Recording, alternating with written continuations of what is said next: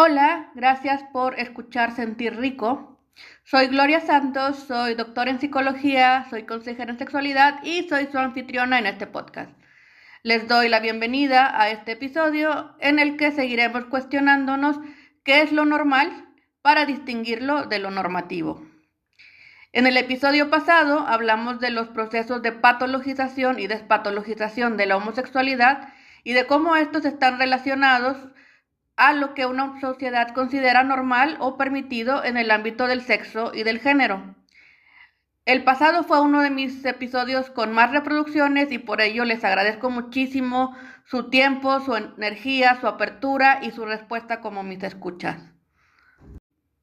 Les comenté en el episodio pasado que los diagnósticos psiquiátricos están cargados de valores socioculturales y que los médicos y psiquiatras y psicólogos y sexólogos no viven en un vacío, sino que replican los valores sociales en su quehacer científico. También les dije que lo que se considera normal o correcto cambia en cuanto adquirimos más comprensión y conocimiento colectivo sobre las experiencias vividas, y en este caso las experiencias vividas por personas que son marginadas, señaladas y por lo mismo patologizadas. Así como en el episodio pasado hablamos de la homosexualidad y cómo se patologizó y gracias al activismo se despatologizó, en este episodio vamos a retomar este cuestionamiento de la normalidad, esta vez para hablar de la transexualidad y la experiencia transgénero. De antemano quiero hacer una advertencia o un disclaimer. Este es un podcast de divulgación científica sobre temas de sexualidad con perspectiva de género pero en ningún momento quiero situarme como experta en experiencias vividas que no son las mías. Así que siéntanse libres de responder, de retar, de comentar, de criticar todo lo que aquí les comparta, porque recuerden, nada sobre nosotras, nosotros o nosotres, sin nosotras, es para nosotras. Y si quieren aprender más sobre la experiencia transgénero, es más útil escuchar o seguir a personas transgénero que escucharme a mí o leer los papers que yo les platique. Pero en este podcast pues hacemos un ejercicio donde yo les hago la chamba de hacer la investigación documental, me leo las tesis, me leo los artículos y se los platico. Pasemos pues a nuestro tema. La despatologización trans es esta lucha por parte de activistas trans y por parte de expertos en sexualidad o expertos en salud mental para que la transexualidad o el existir transgénero deje de considerarse un trastorno mental y para desclasificar este trastorno de identidad de género de los manuales internacionales de enfermedades. Y entonces para hablar de esta despatologización, pues tengo que hablarles de cómo es que ha sido patologizada la transexualidad.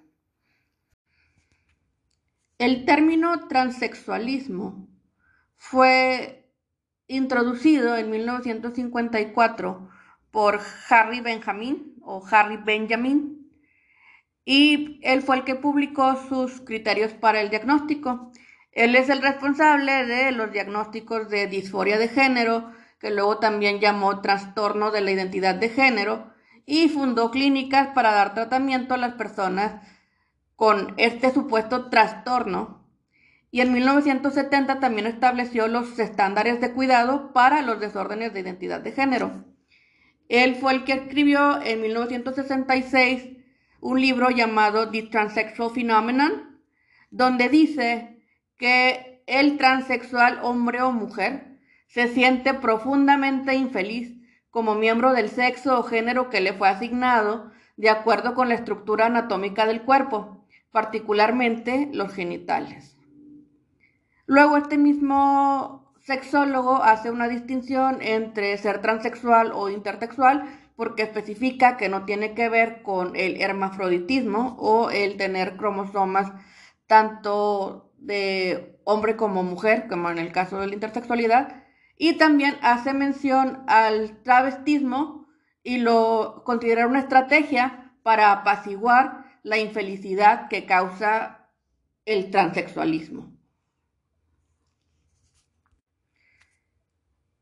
Actualmente existen dos manuales que enlistan la transexualidad como una enfermedad y uno es el CIE o el ICD en inglés, que es la Clasificación Internacional de Enfermedades, y otro es el DSM, que es el Manual de Diagnóstico y Estadístico de Desórdenes Mentales.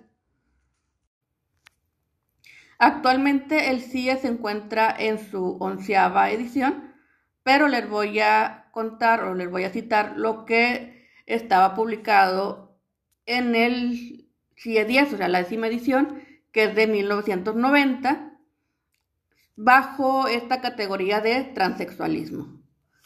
Resulta que hace mucho tiempo, cuando los Simpsons eran nuevos y aún no existía Google, se definió el transexualismo como el deseo de vivir y ser aceptado como un miembro del género complementario y también el deseo de modificar mediante métodos hormonales o quirúrgicos el propio cuerpo para hacerlo congruente con el género preferido.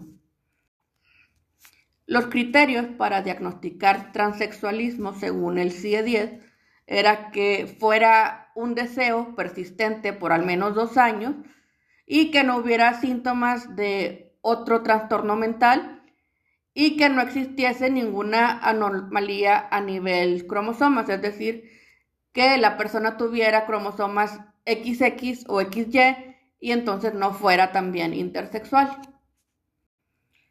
Actualmente está vigente la revisión 11 del CIE, que se aprobó desde mayo de 2019. Y este documento, el CIE 11, revisa esta categoría de transexualismo y la excluye de la clasificación internacional de enfermedad. El otro manual es el DSM, que es el Manual Diagnóstico y Estadístico de Trastornos Mentales, que es el que publica la Asociación Psiquiatra Americana, o sea, la APA y actualmente se encuentra en la edición 5, pero vamos a tomar en cuenta lo que esté en lista en las ediciones anteriores para darnos una idea de cómo ha sido patologizada la transexualidad o el transexualismo o el trastorno de identidad de género, como se le llama aquí. Eh, en la tercera edición precisamente se incluye una categoría de transexualismo y otra de trastorno sexual en la infancia.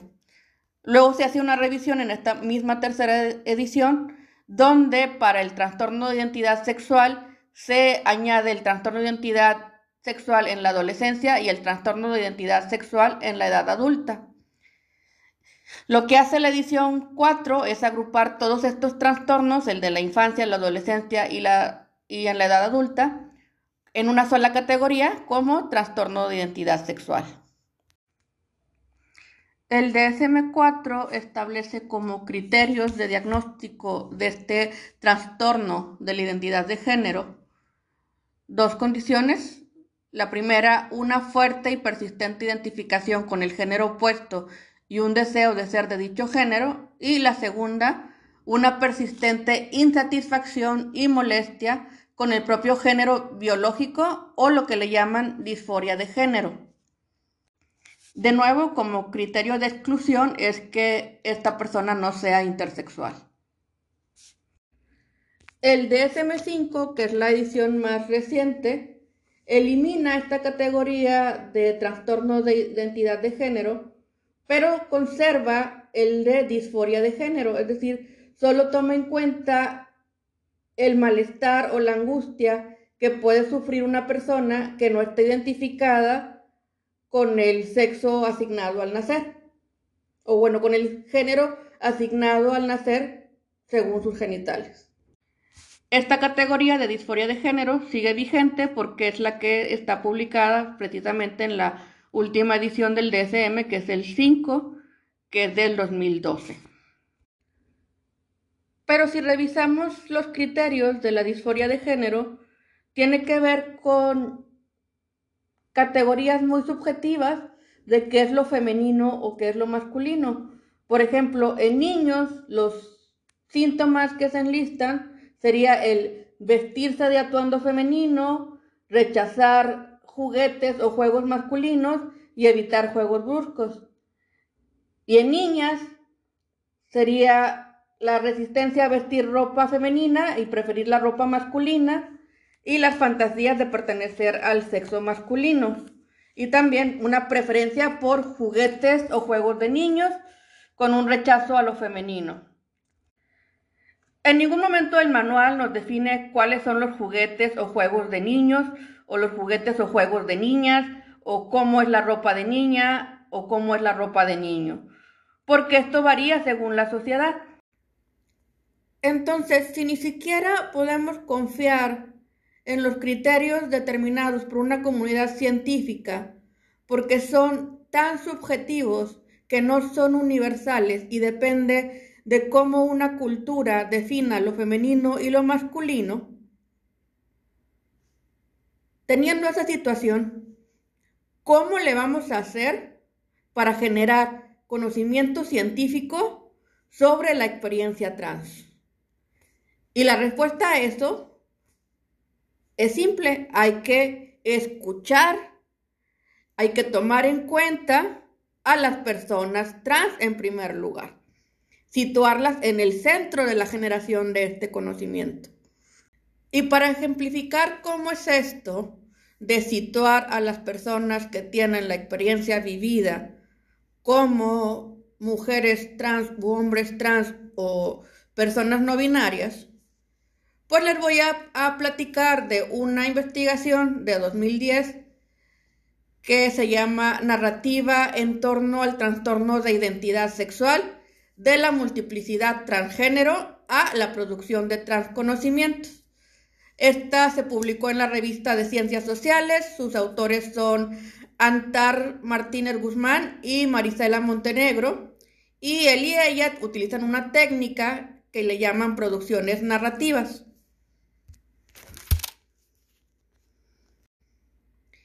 Y para muestra les leo el primer enunciado para que nos demos cuenta de que sí están libres de pendejes, así lo voy a decir, libres de pendejes, porque no caen en esta eh, separación absurda de femenino y masculino como si fuera obvio.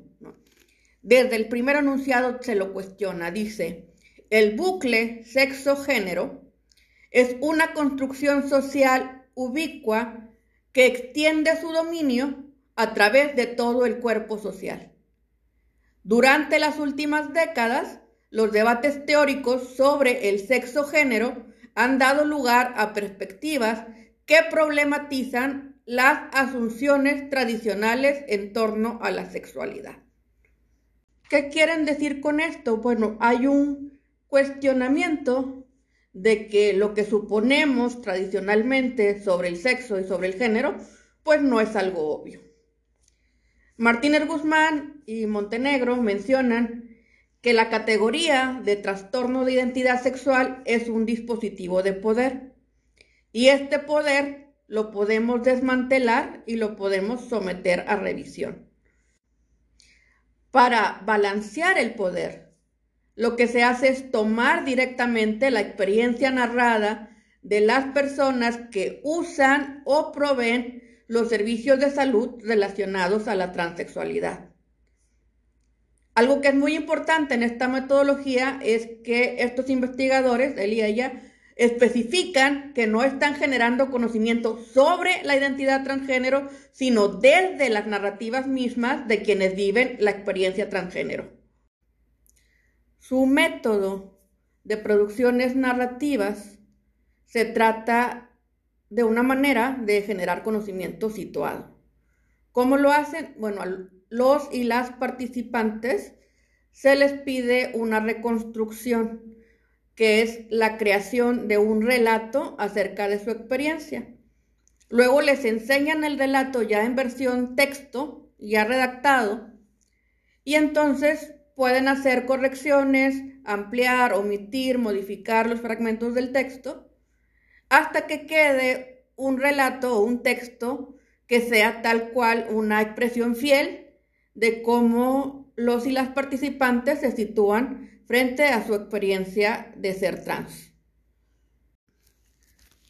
En esta investigación participaron un activista trans de Barcelona, una estudiante y activista trans, una trabajadora sexual transgénero que es usuaria de servicios de salud, una psiquiatra en el área de género y una psicóloga clínica en el área de género. él y las participantes tienen una mirada situada y su conocimiento o teorización es legitimada por ser protagonistas de una experiencia trans. Y de los relatos producidos con la técnica de producciones narrativas, surgen los siguientes conocimientos. Primero, que las mujeres trans preferirían que no se les viera como enfermas o pervertidas, que no se les discriminara en lo laboral, que se les reconozca como mujeres cuando dicen que son mujeres sin que importen sus genitales. Y segundo, que pasar por test psicológicos para demostrar que son trans no les sirve de nada, porque la supervisión psiquiátrica es innecesaria y no es neutral el ejercicio psiquiátrico. Cito aquí las palabras de la participante que es trabajadora sexual transgénero y dice, la transexualidad no es una enfermedad ni un trastorno psiquiátrico. Somos personas normales. Tengo muy claro lo que soy y lo que quiero, ser una chica. Y no tengo por qué estar sufriendo toda la vida en un cuerpo de chico, fingiendo lo que no soy. Esto no tiene nada de enfermedad. Yo desaparecería la disforia de género. Esto que sentimos es natural, como cualquier otra manera de ser. Nadie tendría por qué tratar a la gente de enferma por sus orientaciones sexuales o por la manera en que es. Y bueno, ella apuesta por eliminar el diagnóstico, pero existe la perspectiva de otra de las participantes que dice que el ser trans afecta la vida emocional y social de las personas y por eso podría considerarse un trastorno. Dice que eliminar el diagnóstico de trastorno de la identidad sexual podría vulnerar a las personas trans al dificultarles el acceso a la salud o a tratamiento o a cirugía de reasignación o al cambio legal de identidad. También puede que al al eliminar este diagnóstico de trastorno de identidad sexual, se invalide el sufrimiento psicosocial que puede experimentar una persona trans. Ojo que esta postura no quiere decir que ser trans en sí sea una enfermedad, sino que las personas trans están expuestas al vivir en una sociedad transfóbica al rechazo, a la angustia, al estrés, a la depresión, a cosas que vulneran su salud psicosocial. No porque estén enfermas o enfermos, sino porque no, no existen las condiciones para que vivan una vida psicosocial plena. Entonces, la propuesta de estos investigadores tomando en cuenta las palabras y los relatos de él y las participantes, es construir nuevas narrativas sobre estas identidades no normativas que no sean clasificar o interpretar o corregir. Porque la experiencia trans no tiene por qué ajustarse a los conocimientos vigentes sobre la transexualidad o el ser transgénero, sino que el conocimiento debe construirse basándose en sus experiencias. También que el conocimiento sobre ser trans no debe ser patologicista ni tampoco homogeneizante. ¿Qué quiere decir esto? Que no debemos de asumir que ser trans es una enfermedad o una perversión, pero tampoco debemos de pensar en que todas las personas trans tienen la misma experiencia. Y hay que reconocer que van a existir personas trans que van a desear un diagnóstico o una etiqueta que nombre lo que se padece mientras se es trans, sin que por eso signifique que ser trans sea una enfermedad. Algo que sí quiero advertirles es que a pesar de que existe este esfuerzo por generar conocimiento que centre a las personas trans, pues no todos los psiquiatras y no todos los psicólogos comparten esta postura o este conocimiento, a pesar de que ya tiene 12 años de haberse empezado a generar, porque me topé con un escrito de apenas el 2020 de un psiquiatra utilizando criterios de, de cuando los, no sé, desde antes de que existiera Google, no sé, porque era un escrito bastante impreciso, bastante malo, bastante ambiguo, porque este mismo autor no hacía la distinción entre sexo y género, le llamaba mujeres a los hombres trans, usaba términos como mujer biológica, y le llamaba lésbica a una relación entre un hombre trans y una mujer. Y esta imprecisión no se debe a otra cosa más que a la transfobia del investigador que la generó. Y les pongo el nombre, o sea, el investigador, el psiquiatra se llama Mario Sousa y Machorro. Es un psiquiatra que publicó el paper en la revista Neurología, Neurociencia y Psiquiatría y empieza su investigación con el enunciado más estúpido que he leído en, todo, en toda mi carrera como, como investigadora, como lectora. No sé, está pendejísimo el señor. Le cito, dice. En el reino animal existen dos sexos, hombre y mujer. Ese es su primer enunciado. ¿Cómo vas a tomar en serio una persona así? Y luego cita la RAE. Gente, les voy a, o sea, los voy a decir para que ustedes me puedan citar en este podcast y lo puedan ponerme en formato APA o MLA, que Gloria Santos les dijo en el podcast de Sentir Rico en este episodio, que Sousa y Machorro está bien pendejo. Pónganlo así. Sousa y Machorro está bien pendejo, entre comillas, abres paréntesis, Santos 2022, cierras paréntesis.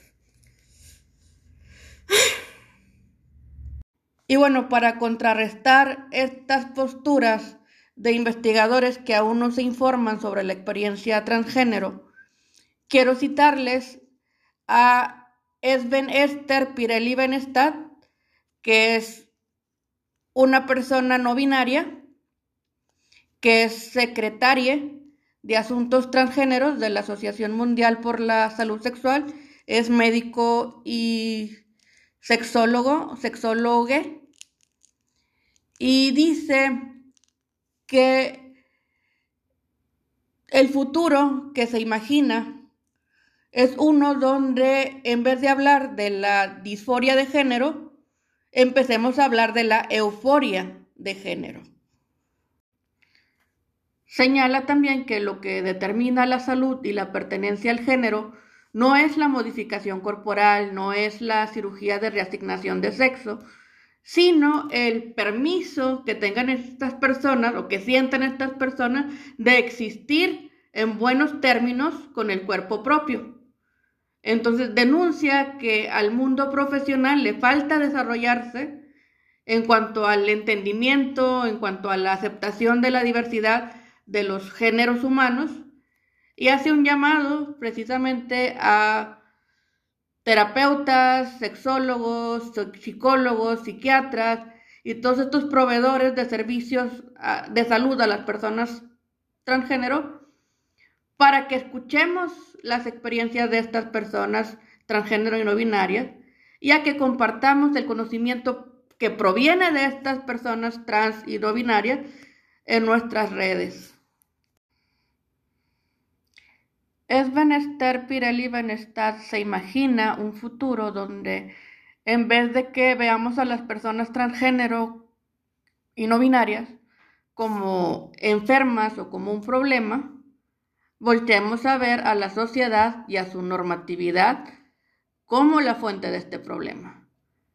Cuando vivimos en una cultura occidental donde solo existen dos opciones de género, ya sea que vivamos como hombre o como mujer, pues muchas personas que son no binarias o trans se ven obligadas a elegir sin que puedan fluir o experimentar o encontrar una identidad distinta a estos dos extremos. Cierro este episodio con una declaración oficial de la UAS, de la Asociación Mundial por la Salud Sexual, donde se declara que, y cito, la igualdad y la no discriminación son fundamentales para la protección y promoción de los derechos humanos, que incluye la prohibición de cualquier distinción, exclusión o restricción basadas en raza, etnia, color, sexo, lenguaje, religión, posturas políticas, origen nacional o social, propiedad, estatus de nacimiento u otros, discapacidad, edad, estatus familiar o marital, orientación sexual, identidad de género, estado de salud, lugar de residencia y situación económica y social. Hemos llegado al final de este episodio. Les agradezco muchísimo su tiempo como mis escuchas.